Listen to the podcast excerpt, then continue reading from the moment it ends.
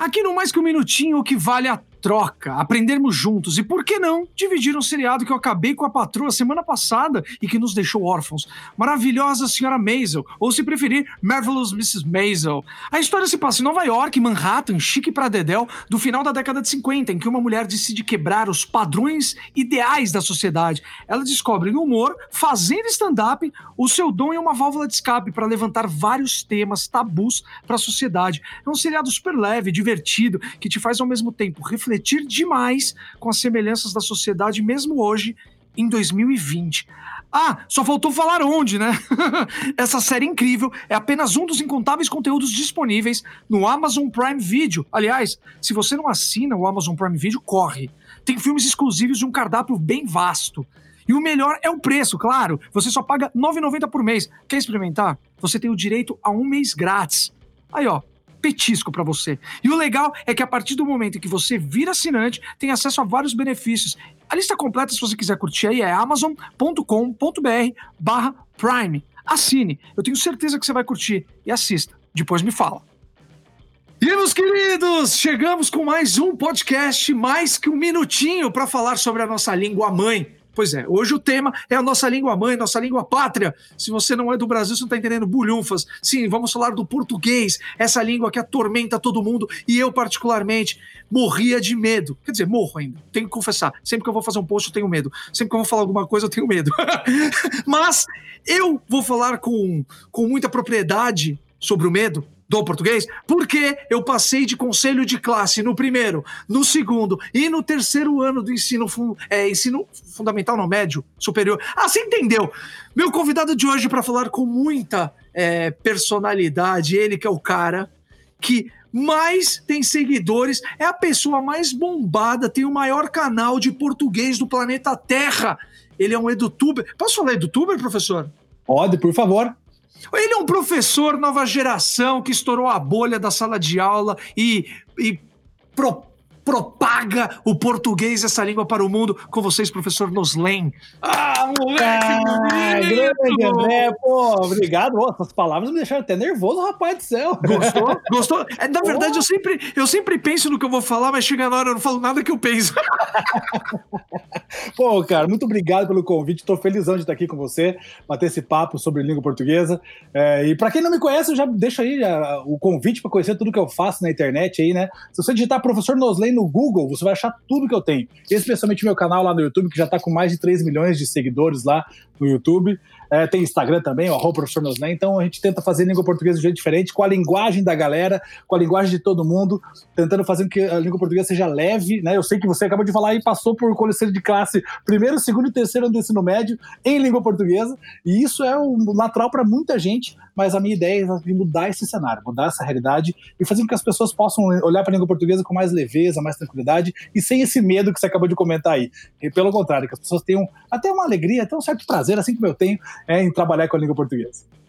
A língua portuguesa, é, ela é um bicho de sete cabeças, professor? Cara, ela não é. Mas sabe o que, que faz ela se tornar para muitas pessoas? A maneira como ela é apresentada. Aí é que dá a grande questão. Porque, vamos lá, vamos falar de língua portuguesa, nós aqui, brasileiros e portugueses, e todos os, os, os países lusófonos aí. Gente, todo mundo nasce falando língua portuguesa. Né? Você aprende a língua portuguesa de pequeno. Então você é alfabetizado, você é, é, o teu instrumento de comunicação a língua portuguesa. Por que é que ela se torna um bicho de sete cabeças? Porque na escola, a maneira como apresentam essa língua para a galera faz com que ela se torne uma língua de que é um, vira um bicho de sete cabeças, mas ela não é. Ela não é. Ela tem várias regras? Tem. Tem vários detalhes? Tem. Mas se a gente aprender a lidar com esses detalhes de uma forma leve, desde sempre, isso vai se tornando natural pra gente. Até o ponto em que a gente não se preocupa mais em, ah, eu vou acertar essa crase aqui, eu vou errar a crase, ah, o porquê é junto ou separado nesse momento. Mas a maneira como é apresentada desde sempre, é, desde pequeno, digamos assim, é que pode complicar. Então, às vezes você encontra professores que apresentam de uma maneira mais tranquila, mais leve, mais objetiva, e aí você aprende a gostar da língua portuguesa de uma outra forma. Não necessariamente que você vai ter que ser o, o linguista ou escritor. Não, é só lidar com a língua portuguesa no cotidiano de um jeito mais suave. E como que foi? Você, você fez, você é formado em letras, português barra espanhol, de acordo com o seu pela Universidade Tuiuti do Paraná.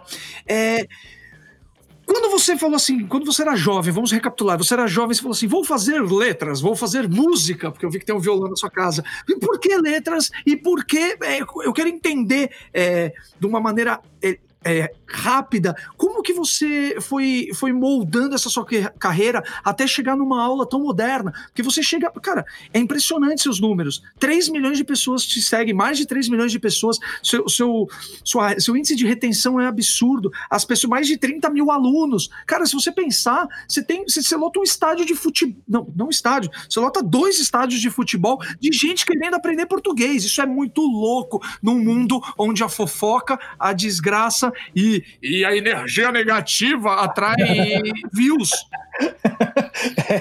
É, é, cara, eu sempre falo que a, minha, a, minha, a palavra da minha vida é surreal. Tudo que eu tenho vivido com a educação é surreal, porque eu sou apenas um professor de língua portuguesa. Né? E é surreal tudo que eu tenho vivido em relação a isso, né? Porque que, que é o, o, o, pequeno apanhado da minha história para entender como funciona isso? Né? Você falou, pô, quando você era pequeno, você olhou se assim, vou fazer letras? Não, claro que não. claro que não. Fiz muita coisa antes de eh, virar professor, né? Trabalhei com muita coisa. A gente até conversava um pouquinho antes aqui, mas eu trabalhei desde repositor de mercadoria e mercado até carregador de pedra de granito em uma empresa de mármores e granitos, para depois chegar num, num, pensamento de ser professor. Porque eu trabalhei é, muito tempo com eventos. Então era o cara que fazia eventos corporativos. Então tinha uma, um evento de treinamento, ia lá, montava a sonorização e ficava cuidando da sonorização do evento, projetor multimídia.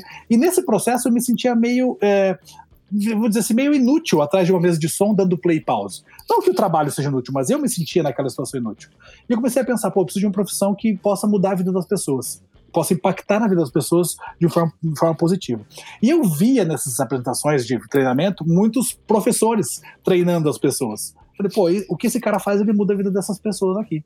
E a minha mãe é professora de educação física, aposentada hoje, e eu então vivi dentro de escola o tempo todo. E quando eu entrei no ensino médio, eu fiz ensino médio técnico, olha que louco, né? Fiz ensino médio na área de edificações, no antigo, no extinto Cefet, que existia aqui. Eu sou de Curitiba, então eu tinha aqui em Curitiba. Hoje tem a UTFPR, né? Que é a Universidade Tecnológica Federal do Paraná. E aí, eu, dentro da, da, da edificações que eu fazia, a base era física, química e matemática. E eu percebi que eu não servia para isso aqui, né, para as três disciplinas de exatas. Então eu saí da, do, do, ensino médio técnico e fui fazer um ano de relações públicas, porque como eu trabalhava com eventos, falei, ah, relações públicas, tá ali, meio próximo. Mas mesmo em relações públicas, o que tinha de mais interessante lá dentro era a parte de comunicação e texto. Falei, opa, meu caminho é esse. Então eu tranquei a universidade na época, fui trabalhar para ajudar em casa e tal. E aí depois eu falei, bom, agora sim, professor. Professor, mas professor do quê? É, quando eu enxerguei que professor podia mudar a vida das pessoas, eu falei, ah, vou, vou ser professor, mas do quê? E aí eu lembrei que eu sempre tive facilidade com língua portuguesa. Na escola, eu ia para aula, prestava atenção na aula e tirava sempre notas boas. Desde sempre. Você falou da música, né? Eu venho de uma família também que meu pai é músico. Né? Falecido já, mas meu pai era músico. Então eu sempre tive a música e a educação o tempo todo dentro da minha casa. E aí eu falei, pô, música, sempre gostei de escrever música e cantar e tudo mais, gostava de analisar a letra de música. E fui por esse caminho e falei, bom, língua portuguesa sempre tive facilidade, sempre dominei. E aí eu falei, não, vai ser letras. Então foi todo um processo de descoberta de si, né? Eu fui me encontrando, fui me enxergando para depois conseguir é, entrar na parte de, de língua portuguesa. E aí quando eu entrei para fazer letras, eu falei, olha, eu quero desconstruir a, a, temática do professor de língua portuguesa. E quando eu falo para você hoje, André, professor de língua portuguesa, você fechar teu olho, o que, que vem na sua cabeça?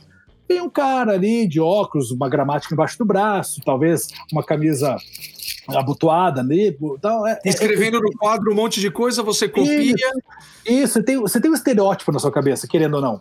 É, e, a, talvez as gerações de agora já nem tanto, mas a nossa geração tem esse estereótipo. Falei, eu quero quebrar esse estereótipo também. Já que eu venho quebrando alguns paradigmas na minha vida, eu quero quebrar esse estereótipo de professor. E aí você vai, quando você olha pra, pra internet, você vê um cara careca, barbudo, barrigudo, de brinco, dançando funk, cantando letras de gramática para as pessoas aprenderem língua portuguesa. É um viking, é, é um viking, é um viking, é um viking que, que tem uma veia lusitana. É, ou menos por aí. E aí você fala, pô, peraí, mas esse é professor de português? Sim, professor de português é qualquer pessoa que queira dar aula de língua portuguesa. Então eu veio com essa ideia desde que eu entrei para dar aula, é, como na, na, na aula presencial. E eu aproveitei essa veia do, do, da música para trabalhar em cima da música com as paródias também que eu faço. E eu já fazia isso dentro de sala de aula presencial. É, mesmo que lá na sala de aula presencial eu tinha o quadro para usar, é, eu tinha que fazer tudo isso, mas eu tentava sempre mesclar, especialmente com a língua portuguesa do cotidiano. É, porque a gente lida com a língua 100% do nosso dia. Então eu procurei sempre trazer para a sala de aula a mesma coisa, essa mesma ideia.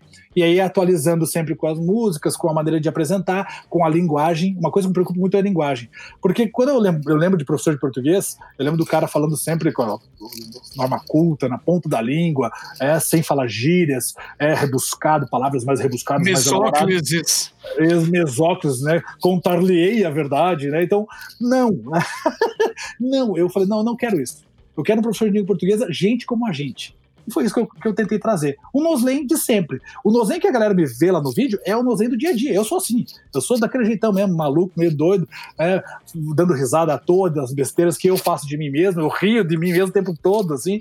Então, essas coisas eu tentei trazer. Então, eu tentei não fazer um personagem, sabe isso?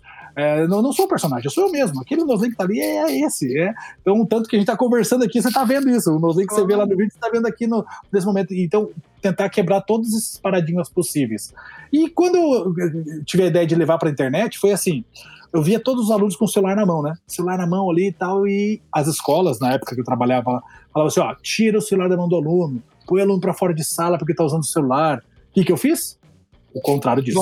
Você foi para dentro do celular. Exatamente. Nunca tirei o celular do aluno, não tirei aluno de sala, de sala por causa do celular. Pelo contrário, falava assim: pessoal, agora abre o celular aí, pega o dicionário online, vamos pesquisar tais palavras aqui para poder usar na redação, vamos pesquisar tal coisa. Então, sempre usando a tecnologia em meu favor. Eu falei, cara, a tecnologia, chegou, a tecnologia chegou na vida de todos nós e chegou para ficar. Eu falei, então eu vou fazer o caminho contrário. Eu vou levar a língua portuguesa para dentro do celular. E mais cedo, mais tarde, essa molecada vai cruzar comigo. E aí vem a liberdade e a democracia da internet. As pessoas podem gostar e ficar no canal, e podem não gostar também e ir para outro. E tá tudo certo, tá valendo. E foi isso que eu fiz. Mas, professor, é muito louco isso. Você trouxe, não, não, não negando a tradição do ensino, mas você, você trouxe algo que, não diria uma tendência, mas é um, é um movimento que está vindo em todos os ramos, em, em, todas as profissões, de melhorar a experiência. A palavra de hoje a gente fala experiência, tanto do, da, de uma marca com o consumidor, seja de um professor com aluno, seja de um médico com seu paciente. E, e é muito doido. Mas você vem de uma, de uma área que eu sempre eu sempre que eu tenho oportunidade, eu sempre exalto a profissão do ensino dos professores, porque é a profissão mais importante e a que menos é reconhecida. E quando eu digo menos, não estou falando nem de, de biscoito, não, não ficar dando biscoito para o professor, mas que é, remunere corretamente.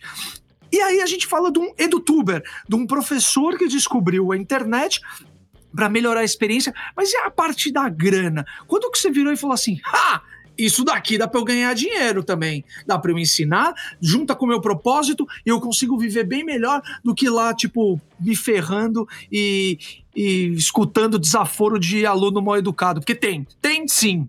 Tem, tem, lógico que tem. Lógico que tem. E, e cara, foi, é, foi, foi, na verdade foi um processo, viu? Foi um processo. Porque lá atrás eu enxerguei assim: olha, posso levar a língua portuguesa para dentro da internet para para onde está meu público, que é o, o, o aluno, é, o, adolescente, ou quem quiser aprender língua portuguesa. Porque hoje meu canal é para quem quiser aprender língua portuguesa. Não é só para o estudante de fundamental, médio, vestibulando, concurseiro, é para quem quer aprender língua portuguesa. Então, eu olhei primeiro, levar a língua portuguesa para dentro do, do espaço onde estava todo mundo. Beleza, levei. Nesse processo, outras coisas vieram acontecendo. Né? O canal começou a crescer e eu não tinha muita noção do YouTube na época. Eu criei o canal em 2015. Né? Então, agora em outubro, fez cinco anos de canal. Então, comecei lá em 2015, dia 18 de, de outubro de 2015. Eu lancei o primeiro vídeo, vídeo oh, de revisão pro Enem e tal. Fizemos é, então, aniversário agora, então? Vai fazer É, exatamente, é, agora, recente, assim. Falei, bom, vamos ver o que vai dar. E eu, como não tinha noção de YouTube, o meu canal, em um ano e quatro meses, chegou a 100 mil inscritos. 100 mil inscritos em um ano e quatro meses. E eu achei que era normal. Falei, ah, todo mundo faz isso na internet. a minha falta de noção das coisas, né? E aí, quando aconteceu que, depois que eu bati 100 mil inscritos em um ano e quatro meses, um ano depois eu bati um milhão de inscritos. É, então assim, eu falei, tá, tá certo que tá normal? Aí eu entendi que não tava normal. Você entendeu? E aí, nesse momento, eu comecei a ver a vir algum tipo de receita do YouTube, né? Que a gente tem uma receita ali que vem dos anunciantes e tudo mais. E a exposição do professor, que até então estava dentro de uma sala de aula fechada em quatro paredes. Eu quebrei as paredes da sala de aula e fui para a internet e cheguei num lugar que eu não imaginava chegar. E aí começou a acontecer coisas do tipo: eu, tava, eu ia no shopping, ao shopping com a minha esposa e as pessoas paravam para tirar foto. Falei, como Você assim? Falou, Caramba, que louco isso. O que está acontecendo? Exatamente. E aí, nesse processo, eu, é, eu, quando eu abri o canal, eu abri junto com um amigo meu, que é um amigo de infância, que ele tem um estúdio, então eu gravava no estúdio dele, ele produzia as aulas e colocava para rodar. E, então, assim, ele olhou para mim e falou: Cara, vamos fazer mais coisas, vamos, vamos ampliar isso. Aí, então, aí a gente abriu um site, e aí eu gravei mais de mil aulas para esse site com conteúdo completo de língua portuguesa, então eu chamo lá de português de A a Z, é do básico ao aprofundado, tem mais de mil aulas de língua portuguesa no meu site. Nossa, calma, aí, calma, no... calma. Mas calma, no primeiro ano que você. Em um ano você chegou a 100 mil, que é bastante. Mas isso tem que falar, porque muita gente acha, ah, foi sorte.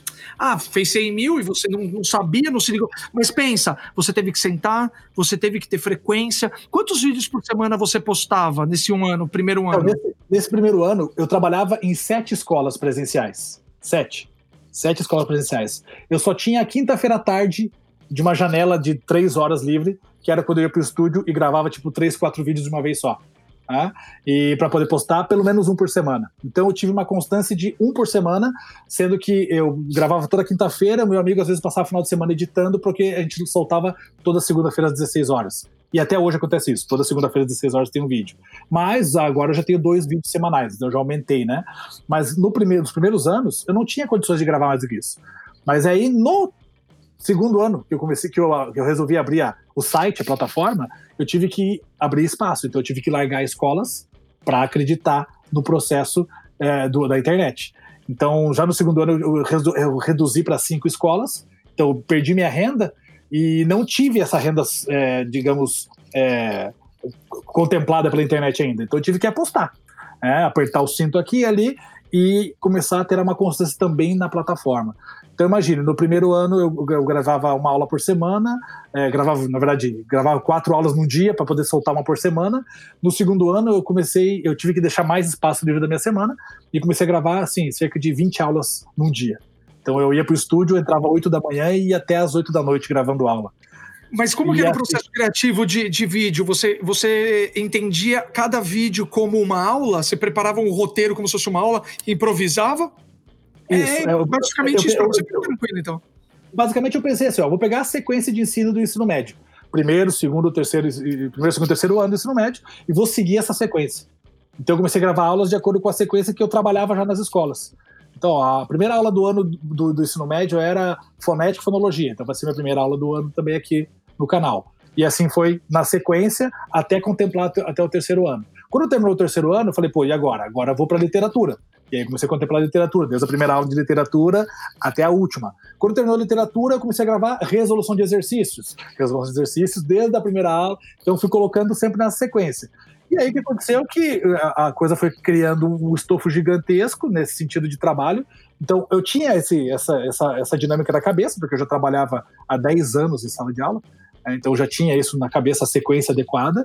É, Além disso, ajudava o próprio aluno. O cara que começou a me seguir lá no primeiro vídeo, ele pode ter o estudo todo na sequência adequada desde sempre.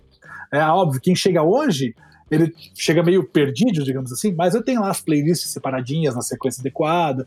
E é o que aconteceu que eu tive que. É, eu tive não, fui, fui aproveitando a vibe da internet e fui criando outras coisas. Então agora, nas férias, nas férias não vou dar aula, mas não vou deixar de postar vídeo. Então, gravo paródias, clipes das paródias e solto nas férias porque aí música, férias tal, então você vai tendo essa criatividade. E aí eu fui criando, criando em cima daquilo que já tinha pronto, né? Criando e recriando e reaproveitando e, re, e olhando de novo para a sociedade, para os alunos e tentando recriar em cima e, e, isso, é uma, isso é constante, até hoje eu faço isso. E o planejamento deve ter sido complicado, porque você, até pelo que você está falando, você fez como se fosse um conteúdo, meu, de aula mesmo. É a aula que você tem de graça no YouTube. E até então você conseguia só é, a remuneração do, do ads do Google que te, que te passa. E aí, quando você falou assim, pô, vou, vou fazer um, um, um, conteúdo, que esse é o conteúdo que a gente chama de freemium, né? Que é o free, é o free com premium. Quando que você falou assim, pô, agora eu consigo vender um curso? Porque é, é, isso é muito. Eu acho que isso é uma dúvida de todo mundo. Pô, mas está de graça no YouTube, para que, que eu vou pagar? Porque, é, é, infelizmente, e eu digo, quando eu digo brasileiro, não é com preconceito, mas é porque não é ainda da nossa cultura é, fomentar e, e ajudar o, a, o, produtor de conteúdo, né? Então as pessoas não entendem. Ah, tá de graça no YouTube, para que, que eu vou pagar mensal para ele? Para que, que eu vou pagar esse curso fechado? É. O que aconteceu foi assim, que aí chegou no momento, querendo ou não, no YouTube, de uma aula de 10, 15 minutos, eu faço um conteúdo bem objetivo, bem direto, então eu não consigo aprofundar o conteúdo. Mas o cara que não sabe nada, o cara sai dali sabendo alguma coisa. É, e eu tenho algumas experiências de pessoas que falam assim: olha, professor, eu não sabia nada de língua portuguesa, queria fazer um concurso, estudei pelo seu canal e passei no concurso. Eu nunca tinha acertado mais do que três questões de português no concurso e eu acertei as 10 do concurso só com o seu canal. É isso, é isso, é para isso que serve o canal. Para você que é, digamos, o zero à esquerda em língua portuguesa, sair dali pelo menos com o mínimo para poder fazer uma prova e passar, né? E seguir a tua vida. E aí eu falei, olha, então no curso eu preciso oferecer mais do que eu ofereço no YouTube. Então eu ofereço aulas diferentes, eu regravei todas as aulas, e fragmentei as aulas. Eu fiz um curso diferente do que era normal na época também, no próprio site. quando, quando você, na época, para um site de língua portuguesa, isso foi 2018, as pessoas iam lá, tinha aula de meia hora, 40 minutos, uma hora. Falei, não, é muito tempo, eu vou fazer menos. E eu fragmentei. Então, uma aula que levaria meia hora, eu fragmentei em várias de cinco minutos. E aí, além de fragmentar, eu dei o material didático disso. Então, eu preparei todo o material didático em PDF. De cada aula, o cara pode baixar o material didático. Ou seja, no final do meu curso, ele baixar todos os materiais didáticos, ele vai ter uma apostila professor Noslen de língua portuguesa completa.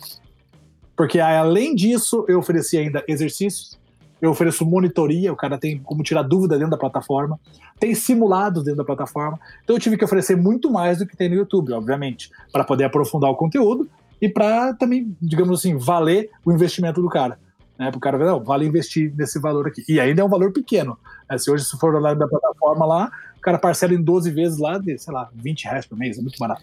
Então, é assim, é, e você acha que esse vai ser o futuro? Esse vai ser o futuro? Você acha que o presencial vai acabar? Você acha que. Porque é, a gente. Você pega no. As pessoas falam tanto dos Estados Unidos, que as pessoas focam mais nas suas aptidões, nas matérias que você tem mais aptidão.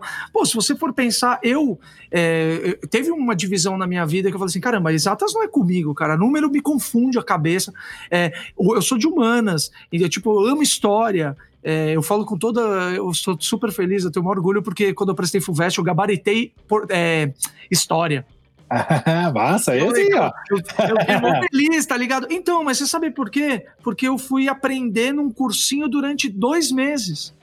Então, foi a maneira como me foi apresentada. Aí vem a pergunta: você acha que o futuro vai ser virar e falar assim, pô, eu já vou ver que minha filha é das artes, é, da, é, de humanas, e aí eu vou falar assim, então você vou assinar o canal do Noslen, vou assinar o canal do é, da Débora Ladim, que é de história, e eu vou pegar, não, não vou pegar da Karina Fragoso, vou, vou, pegar só a galera de humanas, entendeu? e, e, eu vou montar a educação. Você acha que o futuro vai ser isso? Vai ser um, um, um, um quebra-cabeça. Uma, uma, colcha de retalhos, assim, né? Digital, é. É, eu, eu, eu acho assim, eu vou falar bem, bem, bem a verdade. Eu, eu, eu acho que o Brasil não funciona assim, sabe? Infelizmente o Brasil não está preparado para esse tipo de coisa. Eu acho que uma coisa híbrida funciona, você entende? Então, assim, eu tenho lá a escola presencial acontecendo, tudo corre certo, daqui a pouco tem vacina, essa coisa toda, a vida volta ao normal, porque para mim não existe novo normal, não existe, esquece, na minha cabeça não tem, vai sair uma vacina, todo mundo vai voltar ao normal, se abraçar, aquela coisa toda. Tem a, a coisa do, do, presencial, mas vai ter o híbrido, ou seja, eu vou ter as aulas ali com meus professores do, do colégio que eu tô lá, mas eu tenho a possibilidade de ter um aprofundamento com o Noslen, porque eu entendo, é, eu consigo aprofundar com o Noslen de uma forma, forma, diferente, porque ele tem uma didática diferente do meu professor. Não é que ele é melhor, não, ele é só didaticamente diferente. E é isso que vai funcionar. Didáticas diferentes, a maneira de apresentar os conteúdos de forma diferente. Ah, eu tenho aula com o meu professor de história e eu vou ter aula com a Débora Aladim também, que apresenta história de uma forma diferente. Eu vou ter aula com o meu professor de inglês e vou ter aula com a Karina Fragoso, que apresenta inglês de forma diferente. Eu vou ter aula com o meu professor de matemática e vou ter aula com outro professor de matemática, sei lá, o professor Rafa Jesus, da internet, que é professor de matemática de uma forma diferente, de uma didática diferente. Então aí, o hibridismo, que é o que já está começando a acontecer, eu enxergo o hibridismo como futuro, isso sim. Mas, assim, essa colcha de retalhos, eu acredito que não, porque para que isso ocorra, essa colcha de retalhos ocorra, eu teria que mudar a forma de acesso à graduação, que no Brasil ainda é por uma prova com todas as matérias. ou por né, duas provas, que é o caso do Enem, mas também com todas as matérias. Então, enquanto não mudar a forma de acesso à graduação, não tem como mudar essa relação de estudo. E querendo ou não, ainda o brasileiro estuda para passar na prova. Enquanto a gente tivesse essa dinâmica de estudar para passar na prova, não tem jeito de fazer diferente. A hora que o acesso à graduação for, sei lá, por um vestibular seriado ou por um é, currículo seriado, né? O quanto eu tenho de nota no primeiro ano, no segundo ano, no terceiro ano, faz com que eu possa ir para a universidade X ou Y, que é o que acontece lá fora, aí talvez a gente consiga criar esse molde mais direcionado. Olha, área de conhecimento de humanas, área de conhecimento de exatas. Então, é, acho que tem um processo longo nesse, nesse, nesse, nesse, nesse trâmite aí. Não vai acontecer tão cedo. Mas o hibridismo, que iria acontecer daqui 10 anos, a pandemia antecipou esses 10 anos para amanhã para ontem. E é, muito, e é muito louco isso, né? Porque o que a gente está falando da educação é uma coisa que, se a gente trouxer para o nosso dia a dia, até da maneira como a gente consome conteúdo, é beber de várias fontes. Se você pega uma pessoa que só lê a Veja, não dá. Se você pega uma pessoa que sabe ler um pedaço aqui da Carta Capital, sabe ler uma Veja, sabe ver um, um Mídia Ninja, sabe ver um, um Jornalistas Livres, mas ao mesmo tempo também vê uma Folha de São Paulo, mas também vê o, o Globo, mas também sabe ver a TV Cultura Roda Viva, mas que não sei o quê. Eu acho que essa essa cabeça aberta, esse beber de várias fontes que transforma o nosso, o nosso real potencial, né? Sem querer falar bonito aqui, mas tipo, é a real. Essa foi a educação que me foi dada, entendeu? Você não tem que ser cabeça fechada para nada.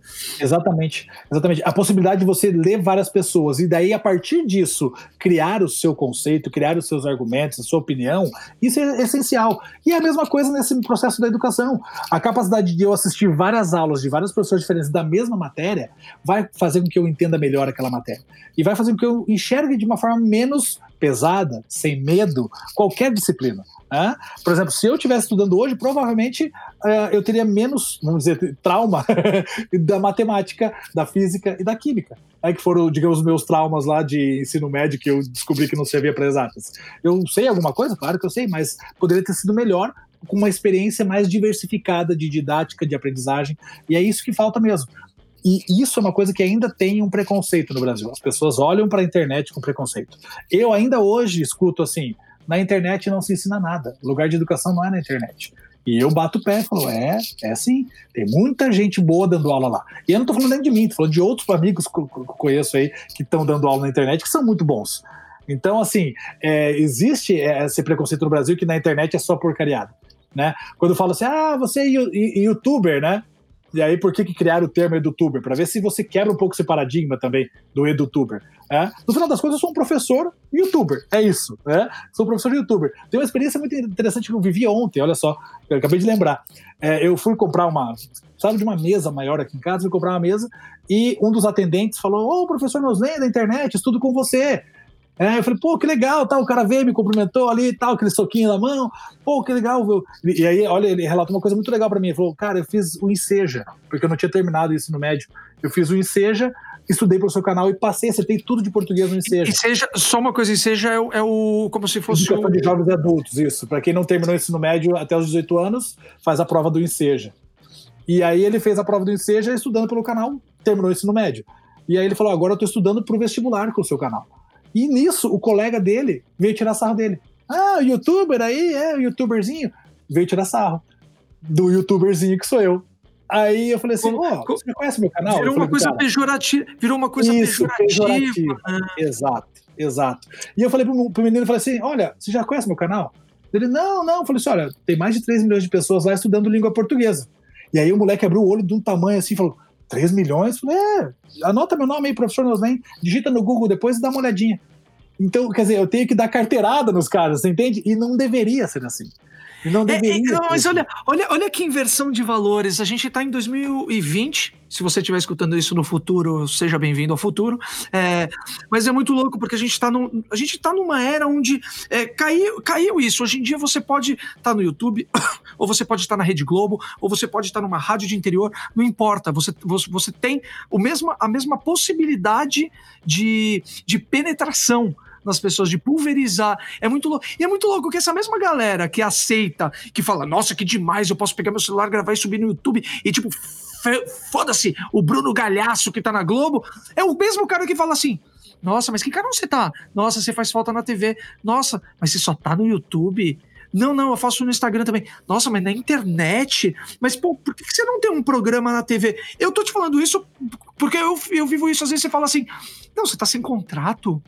Mas um ano sem contrato. Mas é, como que você Como que você faz?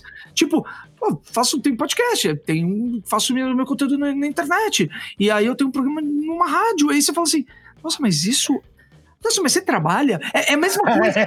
É, a mesma coisa. É a mesma coisa. É a mesma mentalidade equivocada é, das pessoas pseudo-modernas, porque tem uns pseudo-modernos também que acham, de músico. Quando você fala assim, ah, meu filho é músico. É, tá, mas é, ele ganha vida como? É, e, não, e, é a mesma coisa. E, isso é engraçado porque, trazendo para o meu mundo da educação, quando você fala assim, ah, eu sou professor. Ah, mas você trabalha do quê? Só dá aula ou você trabalha também? Existe isso também. E aí agora, eu dou aula na internet. Então aí agora a galera que, que me conhece como professor de escola fala: ah, mas você não tá em colégio nenhum? Cara, eu dou aula na internet, muita aula na internet. Eu dou aula, tem dois vídeos semanais, tem mais a minha plataforma com mais de mil vídeos, tem mais o Instagram que eu alimento, tem mais o Telegram, tem mais o Facebook. Eu, eu, tenho, eu tava contando esses dias, eu tô com nove redes sociais que eu alimento com conteúdo de educação e eu não trabalho, entendeu? até, porque, até porque é super fácil você preparar uma aula, roteirizar, entrar num estúdio, ter alguém que, que tenha know-how de gravação, editar é super simples também, e depois você programar e subir, e também ter um planejamento, porque é só uma televisão que sabe fazer um planejamento né, é, de, de, de, grade, de programação. Mano. Eu tenho uma grade de programação, cara, que muito canal de TV não tem, cara, porque é muito louco, assim. É, tem dias que eu tenho que tirar uma tarde inteira para gravar TikTok, rapaz. É, é, entendeu? Ah, mas você tá no, no TikTok da dinheiro? Não, não dá, mas eu tenho que estar tá lá, meu público tá lá. Entendeu? Ah, mas e daí? Né? Eu replico o conteúdo no Hells. Ah, mas o que, que é Hells? então, assim, aí eu pego e faço stories lá, dando dicas de, de língua nos stories do Instagram. Ah, mas, mas, isso, isso é trabalho, eu, eu gasto tempo. É, você pega o meu celular, chega lá, você usou tantas horas por, da, da semana pra, no, no, teu, no teu celular. É, porque é isso. Hoje, ainda mais agora, nesse momento de pandemia, meu trabalho já estava assim. Agora, no momento de pandemia, aumentou o trabalho dentro da rede ainda. Então, e as pessoas não enxergam isso como trabalho. Então, isso também impacta na maneira como eu apresento o meu, meu conteúdo de educação. E, e a minha luta hoje é para, primeiro, mostrar para essas pessoas todas. E talvez seja. Não, não é a geração que me assiste, não, mas é a geração que é pai dessa geração que me assiste. Então, essa geração, eu preciso convencer eles que eu sou um professor que ensina na internet, de verdade, é, que eu busco conteúdo de verdade. É, mesmo que o aluno, que o estudante fale: Olha, pai, eu estou estudando com ele, então o pai precisa permitir que esse estudante gaste tempo comigo ali na internet. Então eu preciso convencer também o pai disso. E além disso, os outros professores, as outras pessoas que estão à minha volta, mostrar que esse é meu trabalho também, que eu tô, que é meu trabalho também não, que é todo o meu trabalho. É, é o seu trabalho. Eu estou gastando e, todo aí.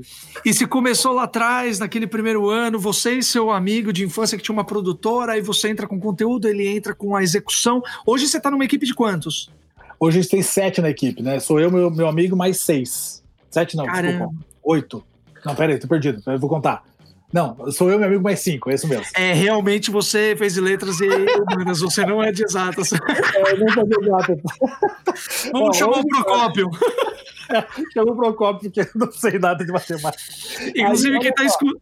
tá escutando aí, tá escutando a gente falando uns nomes, é porque o Jube. É, é indicação minha, tá bom? Existem vários edutubers, mas são as pessoas que eu consumo, que é o Jubilu de biologia, tem a, a Karina Fragoso de inglês, tem o Rafael Procópio, que é de matemática, e tem a Débora Ladim, que é de história. E tem o querido Noslen, que é de português, para os íntimos Nonô. Isso, perfeito, Nonô, estamos em casa. e é isso mesmo, cara. Então, assim, é, hoje eu tenho três editores de vídeo, né? Porque para dar conta da quantidade de edição que eu tenho. Uma produtora, velho. Você tem uma produtora, é, você tem uma é emissora. Isso, é. Hoje nós somos produtoras, somos criativos, somos emissoras, somos agências de publicidade e somos ferramentas também. Exato, exato. E aí, pô, é todo, todo um organismo em torno da gente, querendo ou não, aquilo que a gente falou no comecinho, né? Hoje eu estou ajudando é, pessoas, né? tem famílias ali que dependem do, meu trabalho também. É, então, tenho cinco famílias que dependem do meu trabalho, sem contar a minha família e do, do meu sócio. Então, assim, é, pô, é um organismo que gira a todo vapor e essa galera tá fomentando também. Então é, é, é muito louco quando eu paro pra pensar que eu, pô, eu sou responsável por cinco famílias, né? Pô, é, é, é muito é muito louco de pensar nisso. E ao tempo, eu fico feliz de poder também abrir as portas para essas pessoas, porque hoje elas também têm uma qualidade de vida melhor nesse sentido. Porque, querendo ou não, o trabalho de professor de sala de aula, ele é desgastante ao extremo, assim, né? E agora, então, nesse momento de pandemia, eu sei que os professores estão sendo muito mais massacrados. E prepara material extra, prepara lista de exercício, não sei o quê. É uma hora de aula que o cara não dá conta de segurar todo mundo, porque é difícil mesmo. Então, é, o professor está tá sendo saturado e ele é saturado em sala de aula. Hoje eu tenho um monte de coisa que eu faço dentro da internet, mas a minha qualidade de vida hoje é melhor. Eu posso parar por uma hora, duas horas para bater um papo com o André Vasco. Olha que alegria que eu tenho, você entende? Pô, é, então, assim, é, eu, eu, posso fazer isso. Um professor de sala de aula normal não consegue fazer isso hoje, é, infelizmente. Então, acho que tem, tem esse outro lado também, que eu, eu procuro também levar a bandeira do professor, sabe? Pô, essa profissão que é tão maltratada, tão castigada no país, falando, ó, existem professores que estão dando, estão é, é, tendo uma exposição e estão levando a bandeira da educação e do professor em si para ter um outro patamar, né? Então, pô, quando um aluno me para na rua para tirar foto, quando eu vou é, comprar uma mesa, o cara me cumprimenta lá dizendo, pô, tudo com você, professor. Nunca imaginei encontrar um youtuber na minha frente, né, um edutuber na minha frente, foi o que o moleque me falou. Eu, eu me emociono, cara, porque, cara, eu sou só um professor. Então, se eu conseguir como professor, todos os professores podem também mudar essa realidade. Então, eu, eu, eu tento fomentar para que todos os professores tenham alguma coisa na internet. Que seja um Instagram, que seja é, um Facebook, que seja um canal no YouTube, qualquer coisa que você possa colocar na, internet para mostrar o teu, teu trabalho para mais pessoas e levar esse. Olha, tem muito professor fazendo muita coisa legal por aí. Então é, eu tento também levar essa bandeira e, e, e mostrar, olha, existem professores que estão ralando por aí e merecem todo o teu aplauso também e, e valor, né? Então acho que isso é uma coisa que eu me preocupo muito em tentar levantar esse estandarte da educação aí. Com certeza, pô, e eu tento fazer isso de uma outra maneira, né? Tentando trazer um pouco de entretenimento educativo, se é que existe isso. É, professor existe muito, existe muito. É, a gente, a gente te apresentou, eu acho que, pô, mais apresentado que isso, impossível. Agora eu, eu queria que você desse uma, uma aula resumão de grátis, de grátis, de português. Tô acostumado, tô acostumado. Minha avó, minha avó sempre falava assim, que meu filho, quem lê, quem lê certo, quem, quem fala, quem lê fala certo e escreve certo. Ela falava isso. E ela falava toda rebus, rebus... Ela foi criada dentro de uma livraria, né? Minha avó por parte paterna, né? Então ela, ela, ela era uma pessoa muito culta.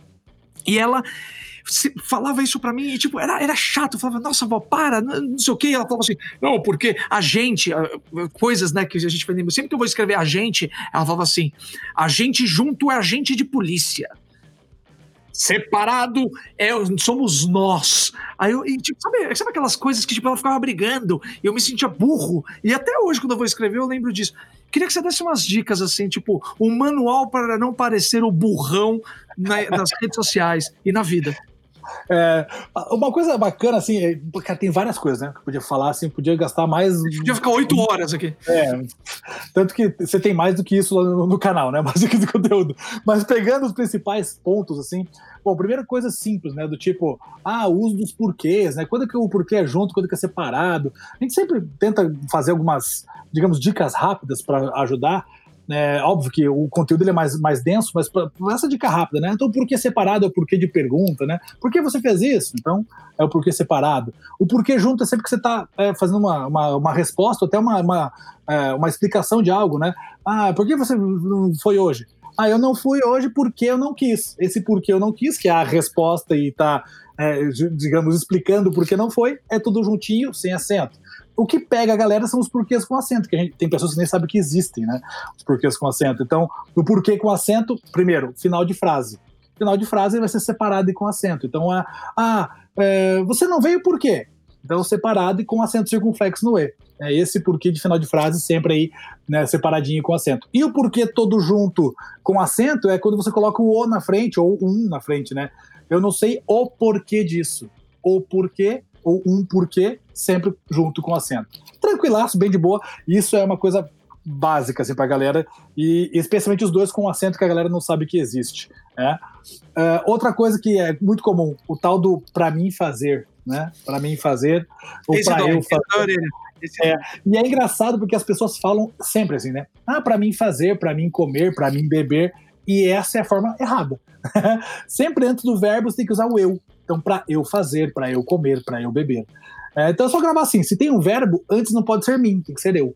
Ah, professor, mas existe alguma situação? Existe. Aí tem que ver lá se tem uma vírgula, se o elemento. É, mas aí você vai entrar no, no aprofundamento da coisa. Mas basicamente, para você não esquecer, vai escrever no WhatsApp pra galera, tem um verbo ali, em vez de usar mim, usa eu. Né? Outra coisa que a galera confunde muito também, aquela brincadeira assim, né? Ah, é para é, eu, né, deixa, deixa eu montar uma frase certa aqui para ficar fácil. Eu me inscrevi no seu canal ou eu me inscrevi no seu canal, né? De tipo, escrever... me segue e me segue. Me segue ou me segue, exatamente. Ah, por favor, me segue ou me segue. Gente, se é junto do verbo seguir ou qualquer outro verbo, é me, né? O mim não entra nesse caso. O mim normalmente vai ser final de frase, né? Ah, isso é muito importante para mim. Aí, beleza. Isso é muito importante para mim e não para me. Né? Então, final da frase, você vai usar normalmente o mim. Agora, me segue não pode ser me segue, né? Então, é, é, essas coisinhas simples assim, mas por causa da fonética, muitas vezes as pessoas confundem. Sim. Por exemplo, aqui o nome do, do podcast, mais que um minutinho. As pessoas confundem muito mais com mas. Exato. É, essa é legal. O que eu fiz pra galera gravar isso? Pensa assim, ó, mais de soma, né? Tem uma letra a mais. Aí o cara já se liga. É? Então, mais, eu vou somar, tem o i. Mais. Agora, se é de oposição, aí é mas. Ah, outra, outra boa que eu lembro quando, quando eu era pequeno também é, é bom e mal e bem e mal com L. O bem, é, o bem é o L do mal, que é o contrário dele, pequenininho. Bem e mal. é, o que, que eu fiz assim foi o seguinte: pensa numa letra é, é, caixa alta, né, cursiva. Então, o bem, o E, ele tem esse formato aqui, digamos, é, é o L está dentro do E, certo? bem, mal. Agora, o bom tem o O, né? E o mal é o U que tem o, o U tá dentro do O. Sim, é, é, é, é uma boa isso daí. No formato da letra. No visual funciona mais. Aí quando eu dou aula no visual, ali, daí a edição coloca o E e o L aparecendo bonitinho ali. Aí no visual funciona mais. Mas dá pra pensar nisso. O E tem o L dentro dele no formato, né? Bem mal. E aí o O, bom, mal, tem o U dentro do O é aí. E, e, a flexão do, do, faz dois anos, fazem dois anos, eu vejo é, muito isso. É e, e, e, isso. isso a gente vê muito, hein? Há de, de existir com a, é, a, a, a ver, é, é, isso é confuso. Isso, ó, vamos lá. Primeiro assim, o verbo fazer e o verbo haver tem duas situações em que eles não vão ter plural, certo? Então, primeiro, o verbo fazer, ele não tem plural quando ele indica tempo transcorrido. Então, digo, faz dois anos. E não fazem dois anos. Porque dois anos é um tempo tra transcorrido, certo? Então é faz, sempre no singular. Sempre que o verbo fazer tem ideia de tempo transcorrido, ele fica no singular, não tem plural. Então faz dois anos. E o verbo haver, quando tiver o sentido de existir, é, ou de acontecer, ele também não tem plural. Então, por exemplo, havia gritos lá fora. Não pode ser haviam gritos lá fora. Então, o verbo haver, no sentido de existir, havia é igual a existir, né? Havia gritos lá fora, existiam gritos lá fora. Então é só gravar assim. ah. assim. Verbo haver no sentido de existir, singular sempre. Verbo fazer como tempo transcorrido, singular sempre. Cara, então peraí, porque se, se eu escrever assim, é, tipo, haviam vários pássaros lá fora Tá errado. É, é a via, porque é sempre singular de existir. Ah, caramba! Vou dar um cheque, um cheque nos meus posts. Pô, qualquer coisa manda aqui que eu dou uma olhadinha e te devolvo. Ô, professor, outra, outra coisa muito louca também. É, há tanto. É, tipo, sei lá. Há três meses atrás, esse A e o atrás é errado usar, né? É, é, na verdade, é um pleonasmo, né? Porque esse A já é de tempo passado. E aí é mesmo que você falar assim, atrás, três atrás. Então não faz sentido, né? Eu estou reforçando a ideia, é um pleonasmo. Então. É, pleonasmo eu, vicioso, ou seja, você está é, repetindo a mesma ideia da porra toda. Tá reforçando a ideia desnecessariamente. É igual sair para fora, subir para cima, descer para baixo, é a mesma ideia. Então, há 10 anos. Por exemplo, eu nasci há 10 mil anos atrás. Esse A é sem H. Então, se for sem H, tá errado. Porque é passado. Eu nasci mas- há 10 mil anos, não precisava do atrás. Ah, tá. E se eu quiser manter o atrás, eu posso tirar o H do A? Não, porque o A, o A com H equivale a passado. Se 10 mil anos é passado, então eu nasci há 10 mil anos. O- a verdade é que não, não dá para tirar o A e deixar o atrás. Então, o certo. Então, Raul Seixas, me perdoe, mas o certo deveria ser: eu nasci 10 mil anos atrás. Isso, isso. Só que Ou eu nasci há 10 mil anos. Lá, lá, lá. há 10 mil anos. lá. Então, Nossa, cara, Por que louco. música, ele colocou esse A, entendeu? Não é por causa da métrica, só por causa disso. Então, Então, se eu for escrever- Então, se poética for escrever, eu nunca posso escrever sem. eu- Entendi, saquei. E crase? Crase é um problema. Isso que eu ia falar agora. O A, quando você usa esse A aí de sem o H, ele é de tempo futuro. Então, é, vou, até, é, vou aí daqui a pouco. Esse daqui a pouco é sem H, porque é só o Azinho normal, que é tempo futuro. Então pensa assim: tempo passado, A com H. Tempo futuro, A sem H. Certo? Caramba, É certo. louco isso, certo. né? Mas é, já, já ajuda. Quanto a crase? Pô, crase aí, pô, ele sempre em 300. Pô, eu até vontade de pegar o violão e tocar a musiquinha que eu fiz de crase, mas deixa pra lá.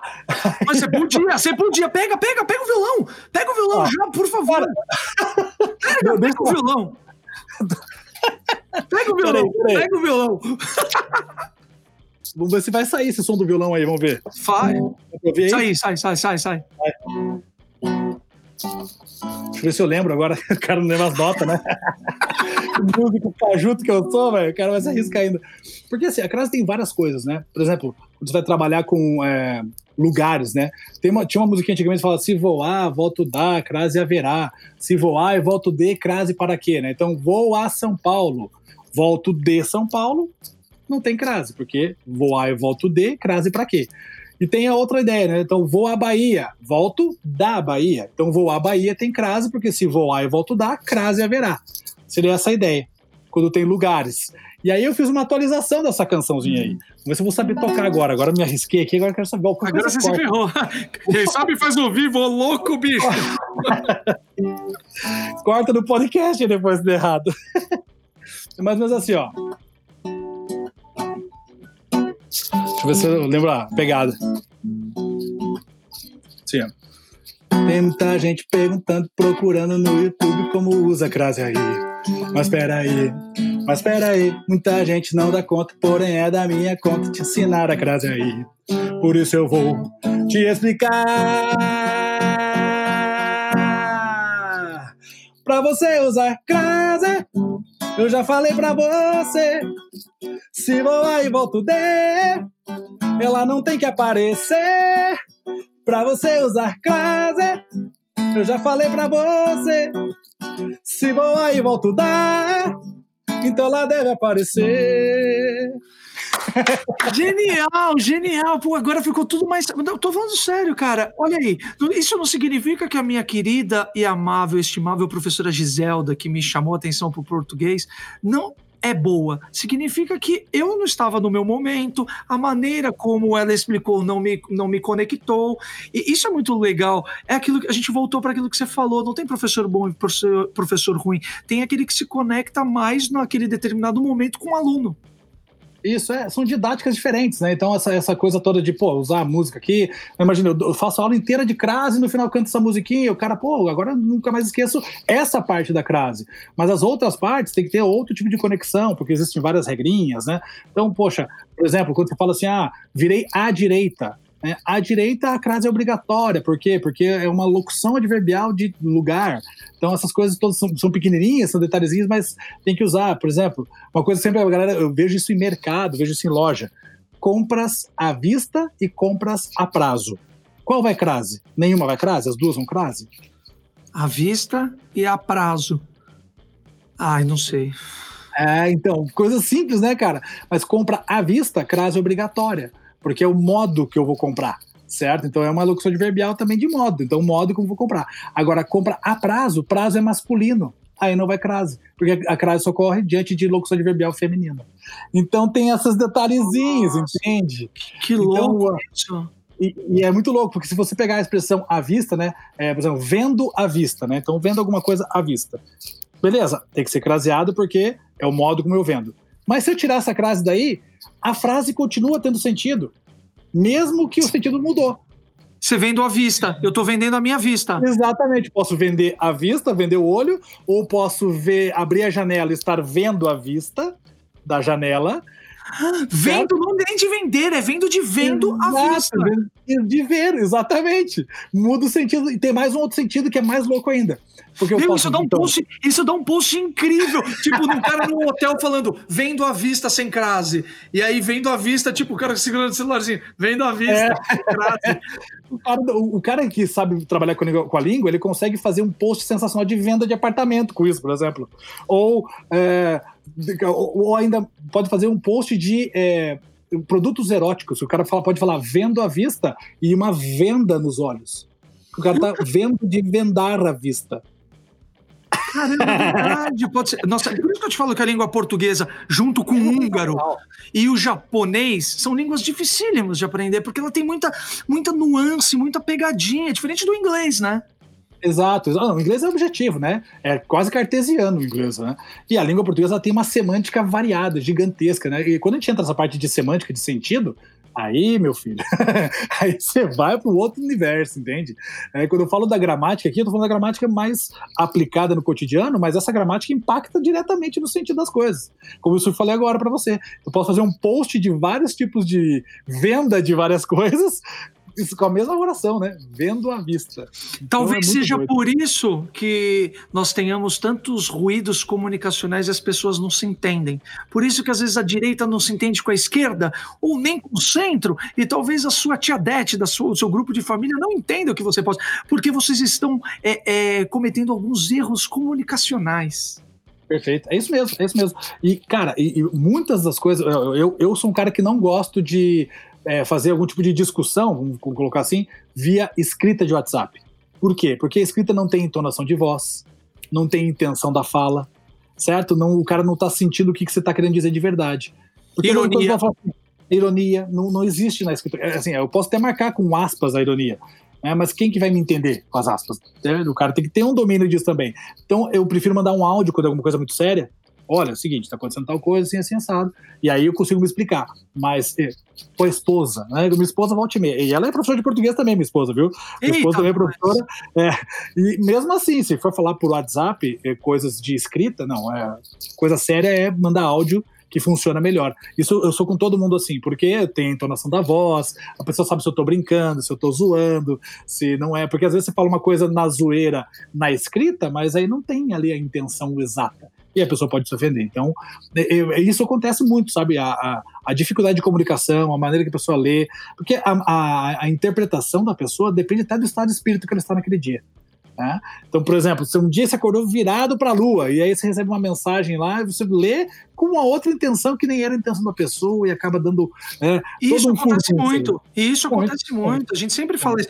Que a gente vive num, num, aquela, essa necessidade de, de se comunicar a todo momento. Aí você entra, responde uma DM do WhatsApp, quando você. É, uma DM do Instagram, quando você vê, você está conversando, você continua o papo no, no WhatsApp, e aí depois você está mandando áudio. Cara, isso não é um problema, porque é, é aquela necess... você não pode ver o tiquezinho azul, né? Você tem que sempre. É sempre tem que ver que você tem que ir lá responder, mesmo que seja rápido. Isso tá dando um problema. Isso é, eu, cara, isso é uma coisa que eu tirei, viu? Eu tirei o tiquezinho azul do, do meu WhatsApp. Porque eu tava ficando meio maluco isso. Tirei já faz algum tempo. E agora tem uma outra dificuldade que é o Instagram, né? Inbox do Instagram também. Por vezes os númerozinhos ali já me dá uma, uma aflição. Mas tô tentando me policiar, assim, ó, vai ter um horário para isso, um momento do dia para responder. Senão você fica o dia é, inteiro, cara. É o dia inteiro. Eu, eu, eu, eu respondo todo mundo no meu, no meu, Instagram. Respondo 100% das pessoas que mandam alguma coisa lá para mim, eu respondo. Mas aí eu tô tentando separar um momento do dia. E as pessoas, que, quanto mais você responde, mais elas querem de você também, né? Tem Sim. esse outro lado. Então tem que tentar equilibrar para que a gente tenha uma uma, uma, uma cabeça boa no final do dia, assim. Total. Caramba, cara, olha só que louco. A gente falou de português em um minuto, em um minutinho. A gente tá aqui falando com mais que um minutinho, mas para falar de português, falar dessa nossa língua mãe, precisa de muito, mas muito, mas muito mais que um minutinho. Então, se você é, se interessou, você é pai, você é filho, você é sei lá quem, é, é, é legal aprender. Eu sempre tô seguindo ele, o professor Nonô É, cola, lá no, cola lá no canal dele, professor Noslen. Noslen, se você não entendeu ainda, N-O-S. L-E-N, de nariz, Noslen. Eu, eu vou dar uma dica muito legal para você gravar Noslen. André, lê ao contrário meu nome. É Nelson. Nelson! Nelson! É isso! Nelson, ao contrário, meu avô paterno chamava-se Nelson, meu pai, em homenagem ao meu avô, inverteu o nome dele e deu para mim. Noslen é Nelson ao contrário. Agora o que eu faço, hein? Mano, não acredito. Qual que é o nome daquele, daquela expressão em português que, tipo ovo, que você consegue ler ao mesmo é, tempo? É, é um palíndromo, né? Não, mas palíndromo! Não é palíndromo. Isso não é palíndromo, mas é, é legal tá, palíndromo. É, ele tá mais para anagrama do que palíndromo, né? Anagrama é quando você monta uma palavra nova a partir da, da, da de uma palavra. Então tá mais com anagrama.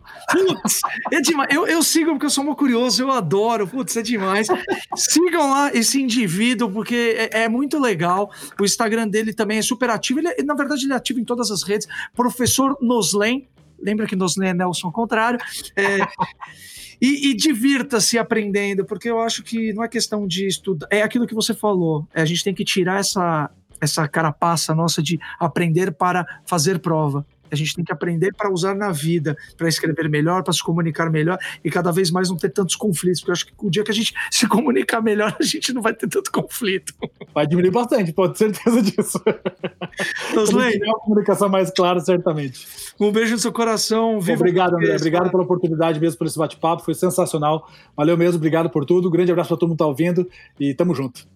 Esse é o Mais Que Um Minutinho, sempre trazendo algum tema, que o nosso objetivo aqui é não é só ensinar, mas é aprender junto, porque eu acho que a informação, a educação tem que estar tá dentro de um bololô doido com entretenimento. Beijo no seu coração, até semana que vem com mais um episódio. E, Noslen, vamos fazer umas músicas juntos, que eu adorei essa música da Crase. fechou, fechou, só chamar.